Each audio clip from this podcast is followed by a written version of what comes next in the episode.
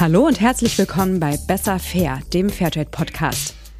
Ich bin Edith Gemeiner und im Presseteam bei Fairtrade. Und mit mir zusammen im Podcaststudio sitzt heute mein Kollege Marcello Crescenti. Hallo Marcello. Hi Edith.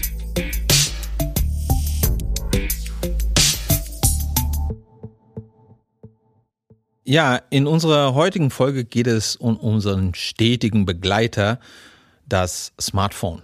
In Deutschland besitzen 95 Prozent der 14- bis 49-Jährigen schon ein Smartphone und jedes Jahr werden allein hier in Deutschland 22 Millionen neuen Smartphones verkauft. 22 Millionen neu produzierte Minicomputer, das ist jede Menge. Ja, eine Wahnsinnsmenge. Und umso mehr, dass ja in jedem dieser Geräte Rohstoffe stecken, die oft unter mehr als fragwürdigen Bedingungen gewonnen werden. Und dass auch insgesamt die Lieferkette von elektronischen Geräten ja hochkomplex und voller Probleme steckt.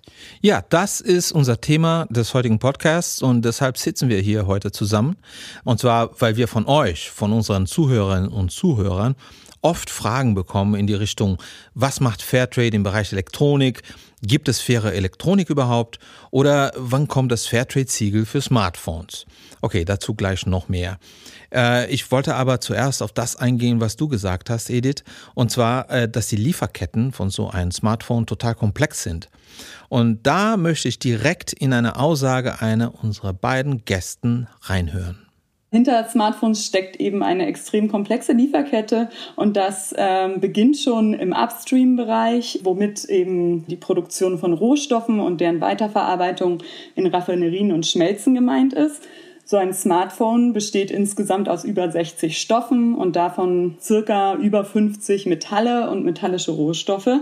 Und die müssen natürlich irgendwo abgebaut werden, hergestellt werden und auch verarbeitet werden. Ja, das sagt Verena Kröss. Sie ist Referentin für nachhaltige Beschaffung mit dem Schwerpunkt Rohstoffe bei WEED.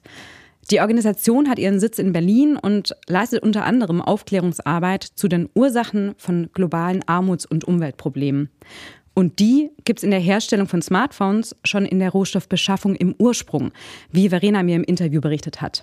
Also dadurch, dass es so viele Metalle und metallische Rohstoffe sind, ähm, gehen die natürlich äh stark auf den Bergbau zurück. Und der Bergbau hat eben ähm, verschiedenste Probleme, ähm, geht sehr häufig einher mit gravierenden Umweltbelastungen. Ähm, für die Mehrheit der Bergbauprodukte müssen eben schon mal sehr viele Tonnen an Erz ähm, überhaupt umgewälzt werden, um an diese Rohstoffe zu kommen. Der Bergbau ist auch gekennzeichnet durch sehr harte und oft gesundheitsschädigende Arbeitsbedingungen. Ähm, in der Öffentlichkeit wird ja auch viel über Konfliktmineralien diskutiert aktuell.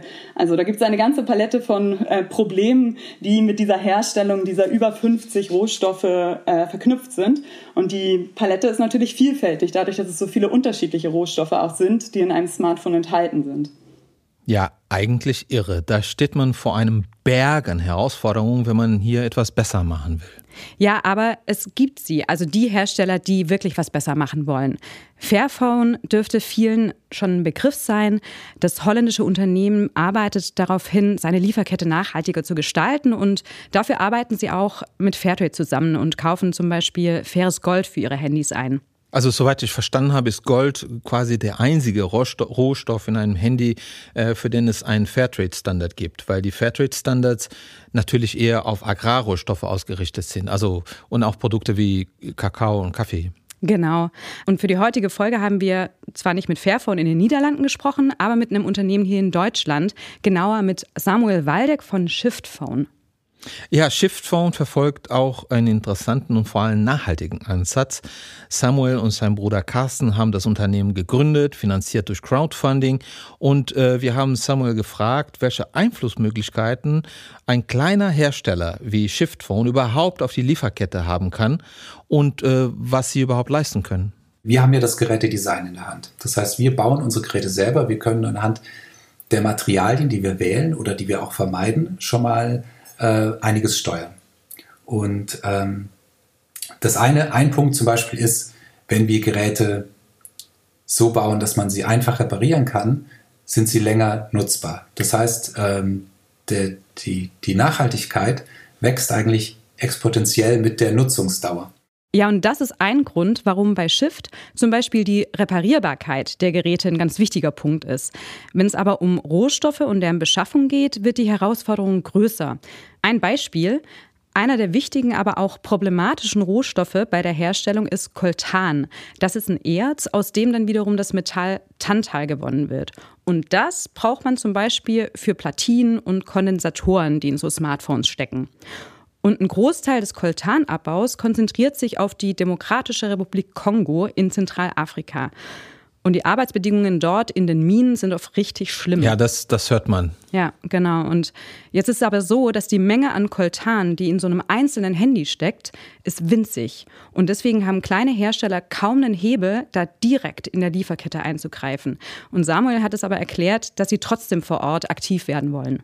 Ähm, wir haben uns zum Beispiel äh, Minen angeschaut äh, im Kongo und geschaut, wie können wir denn als, äh, als Schiff die Minen supporten, die da einen richtig guten Job machen, die gute Arbeitsbedingungen haben, wo klar ist, dass da keine Kinderarbeit stattfindet, äh, Minen, die auch zertifiziert werden, Minen, die gute Sicherheitsstandards haben äh, und wo die Leute auch möglichst äh, existenzsichernde Löhne bekommen. Und vielleicht sogar die Möglichkeit haben, neben dem Job in der Mine sich nochmal ein anderes Standbein aufzubauen, weil die Minen irgendwann keine Rohstoffe mehr fördern und dann müssen die Leute entweder umziehen, äh, ne, ihre Heimat verlassen oder sind anderen Problematiken ausgesetzt.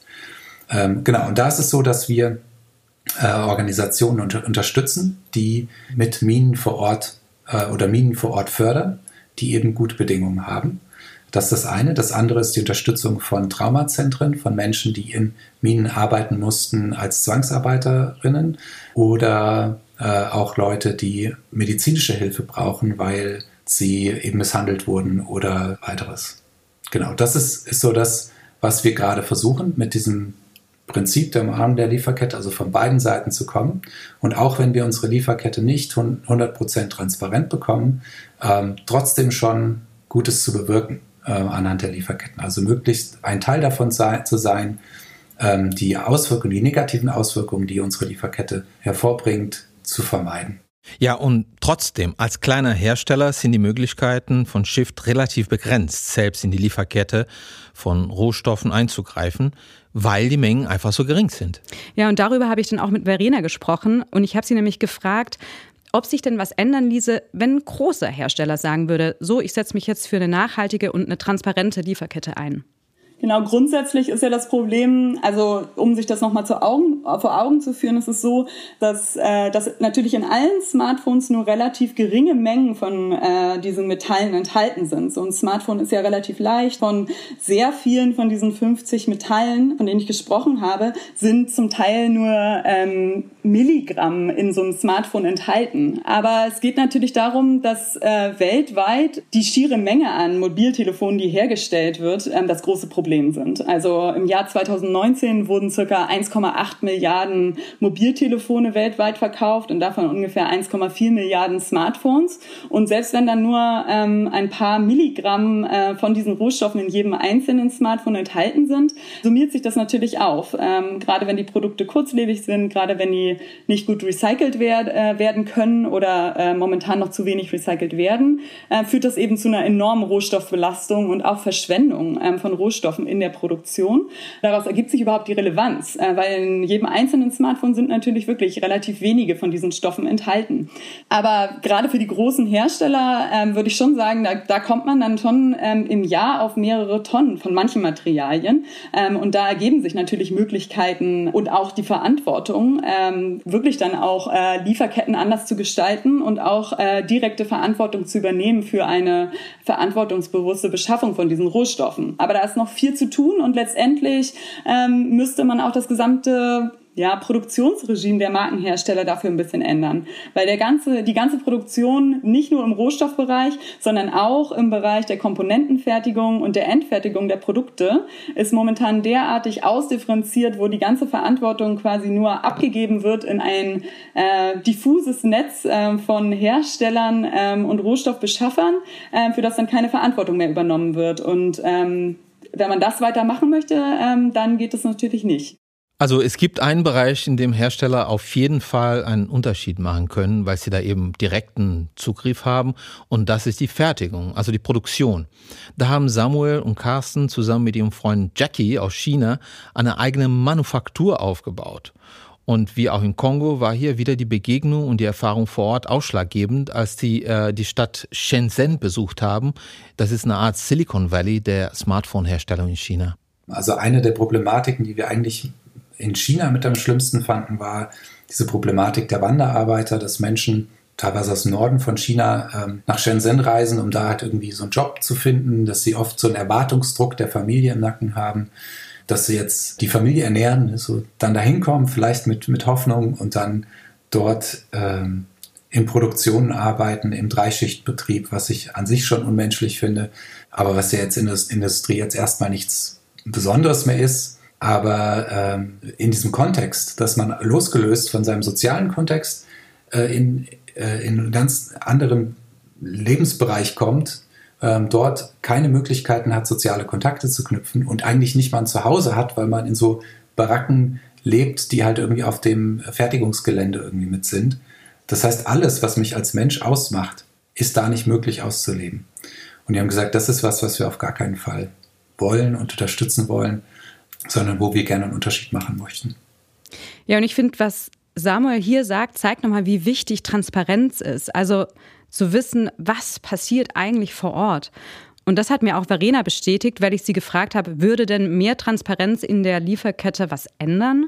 Also Transparenz äh, würde auf jeden Fall helfen, ähm, weil nur über Transparenz lassen sich überhaupt die Einhaltung von Menschen- und Umweltstandards ähm, einfordern. Ohne Transparenz ähm, sind Unternehmen keiner Rechenschaft schuldig äh, und deswegen muss äh, die Transparenz der Lieferkette an allererster Stelle stehen und ist quasi die Voraussetzung dafür, dass dann weitreichende Standards in der Produktion überhaupt durchgesetzt werden können und auch ähm, überprüft werden können und ähm, dass zum Beispiel die Zivilgesellschaft, aber auch Betroffene ihre Rechte einfordern können. Wir sind sozusagen im IT-Sektor und ähm, eben auch bei Smartphones damit konfrontiert, dass es eine sehr komplexe Lieferkette ist. Ähm, da sind natürlich viele Vorbereitungen nötig, um eine komplette Transparenz der Lieferkette herzustellen und einzufordern. Aber ähm, über einen gesetzgeberischen Rahmen, der das auch einfordert, ähm, sind da sehr viele Dinge möglich. Und das sieht man auch ähm, anhand der Gesetzgebungen, die es schon gibt, ähm, dass sie dazu geführt haben, da, wo es wirklich eingefordert wurde, dass dort auch dann ähm, einige Schritte der Lieferkette viel mehr offengelegt wurden. Aber dafür bedarf es eben einer, einer Gesetzgebung, die das auch einfordert. Ja, jetzt muss man aber sagen, dass der gesetzliche Rahmen, der wurde ja jetzt durch das Lieferkettengesetz deutlich geschärft. Also genau. zumindest hoffen wir, dass es so sein wird, wenn das Lieferkettengesetz in Kraft tritt. Wird das denn die Herstellung von Smartphones überhaupt verbessern? Was meinst du? Ja, das fand ich auch eine spannende Frage, auf die ich jetzt keine Antwort hatte und die ich dann eben Verena gestellt habe. Und sie war da nicht ganz so optimistisch und wenn wir jetzt gleich in Ihre Begründung reinhören, leuchtet das auch ein. Das große Problem in der Verabschiedung des Lieferkettengesetzes ist es ja, dass es jetzt leider nur sogenannte abgestufte Sorgfaltspflichten in der Lieferkette vorsieht. Das heißt, dass eben momentan die momentan quasi die präventive ähm, Risikobewertung nur für den eigenen Geschäftsbereich ähm, und auch für direkte Zulieferer gilt, aber eben nicht für die tiefer liegenden Stufen der Lieferkette, ähm, sondern dort gibt es sozusagen nur eine anlassbezogene Risikoprüfung bei substantiierter Kenntnis über Menschenrechtsverletzungen. Was das genau bedeutet in der Praxis, ist noch so ein bisschen offen, äh, wie das ausgelegt wird. Aber deswegen ist es äh, muss man leider sagen, dass das äh, Lieferkettengesetz in Deutschland für den Rohstoffsektor ähm, wahrscheinlich nicht so eine große Wirkung entfalten wird, ähm, wie es sein könnte und wie es sein sollte. Es sollte natürlich so sein, dass Markenhersteller die komplette Verantwortung für ihre gesamte Lieferkette übernehmen ähm, und nicht nur für ihre direkten Zulieferer. Aber ja, Dafür wurde sozusagen das deutsche Lieferkettengesetz jetzt leider nicht weitreichend genug ausgelegt. Kann aber sein, dass es ähm, schon bestimmte Auswirkungen auf ähm, bestimmte Rohstoffverarbeiter hat. Also zum Beispiel war immer eine lange Forderung an Aurubis, einen der größten Kupferverarbeitungskonzerne Europas, ähm, der in Deutschland sitzt, ähm, eben die konkreten Minen offenzulegen, von denen sie das Kupfer beziehen, in, ähm, unter anderem aus Peru und aus anderen Ländern in Südamerika. Und und also sozusagen in Teilbereichen kann das jetzt schon auch zu größerer Transparenz führen, aber die ja, ich sag mal, die große Revolution jetzt ähm, aufs konkrete Produkt Smartphone bezogen, ähm, wird das deutsche Lieferkettengesetz leider wahrscheinlich nicht bringen. Okay, wenn das Gesetz jetzt nur bedingt greift, müssen wir uns natürlich als Fairtrade fragen, wie ist das denn jetzt mit Zertifizierung? Es gibt natürlich kein Fairtrade-Siegel für Smartphones. Aber gibt es denn Zertifizierung für nachhaltige Elektronik überhaupt? Das muss ich gestehen, weiß ich gar nicht. Und äh, dazu hat uns Verena das Folgende gesagt. Es gibt ja Zertifizierungen im Elektronikbereich, die sich auf das ganze Produkt beziehen, ähm, aber nicht eben auf einzelne Rohstoffe. Jetzt nicht wie Fairtrade, dass es sich auf einzelne Rohstoffe bezieht, sondern eben auf das Produkt.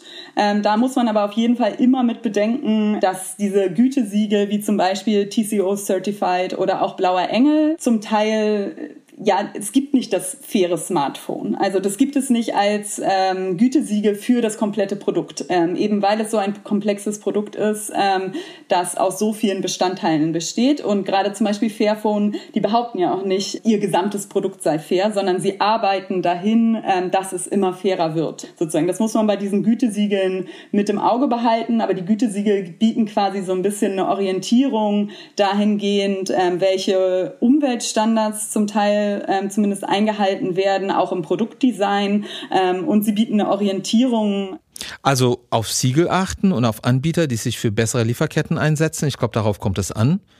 Äh, das heißt, ich kaufe jetzt doch ein Fairphone mit fairem Gold oder ein Shiftphone? Ja, naja, also das kommt drauf an. Denn mal Hand aufs Herz, Marcello, wie viele alte Handys oder Smartphones liegen denn bei dir zu Hause noch in so einer Schublade rum?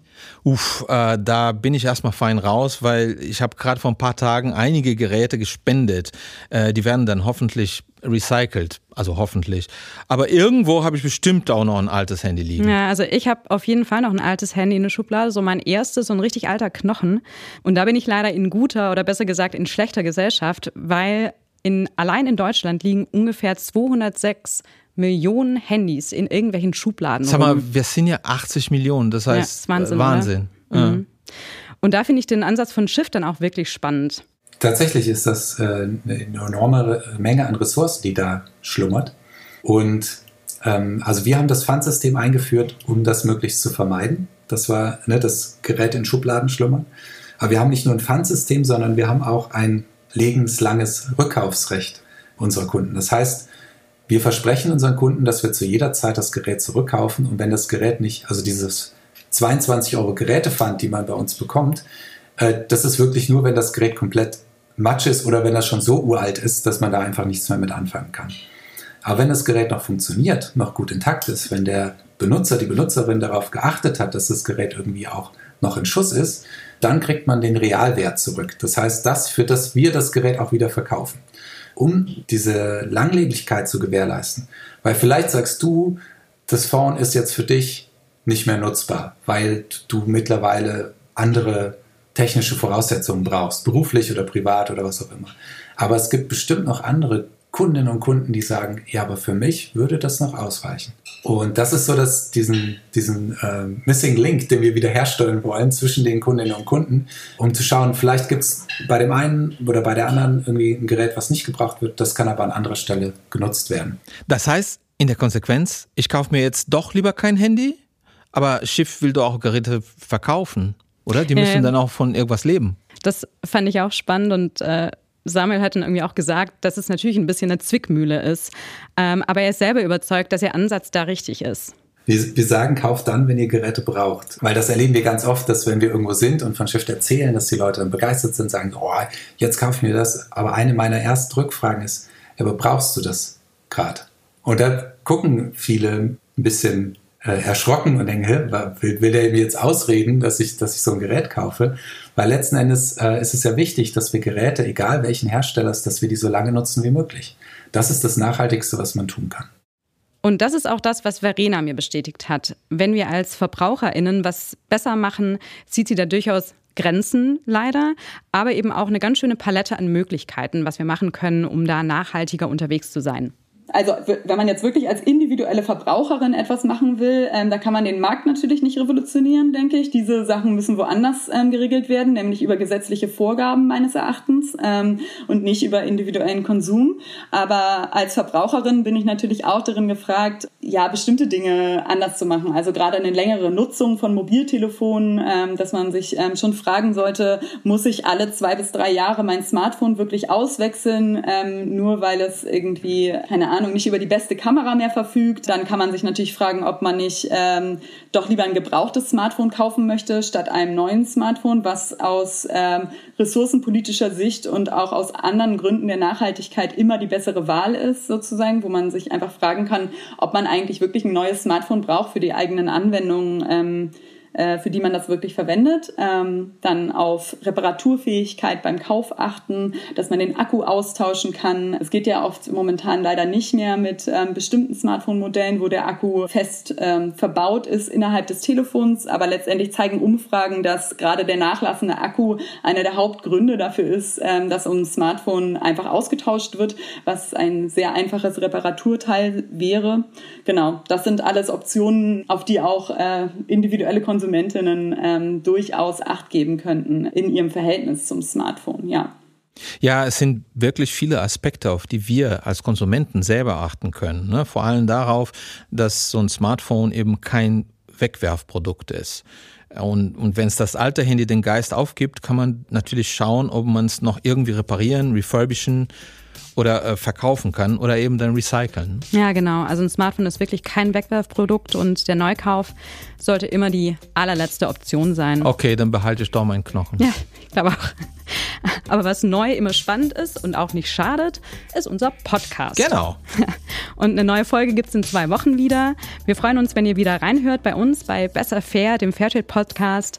Bis dahin, bleibt gesund. Ciao. Und bleibt fair. Ciao, ciao.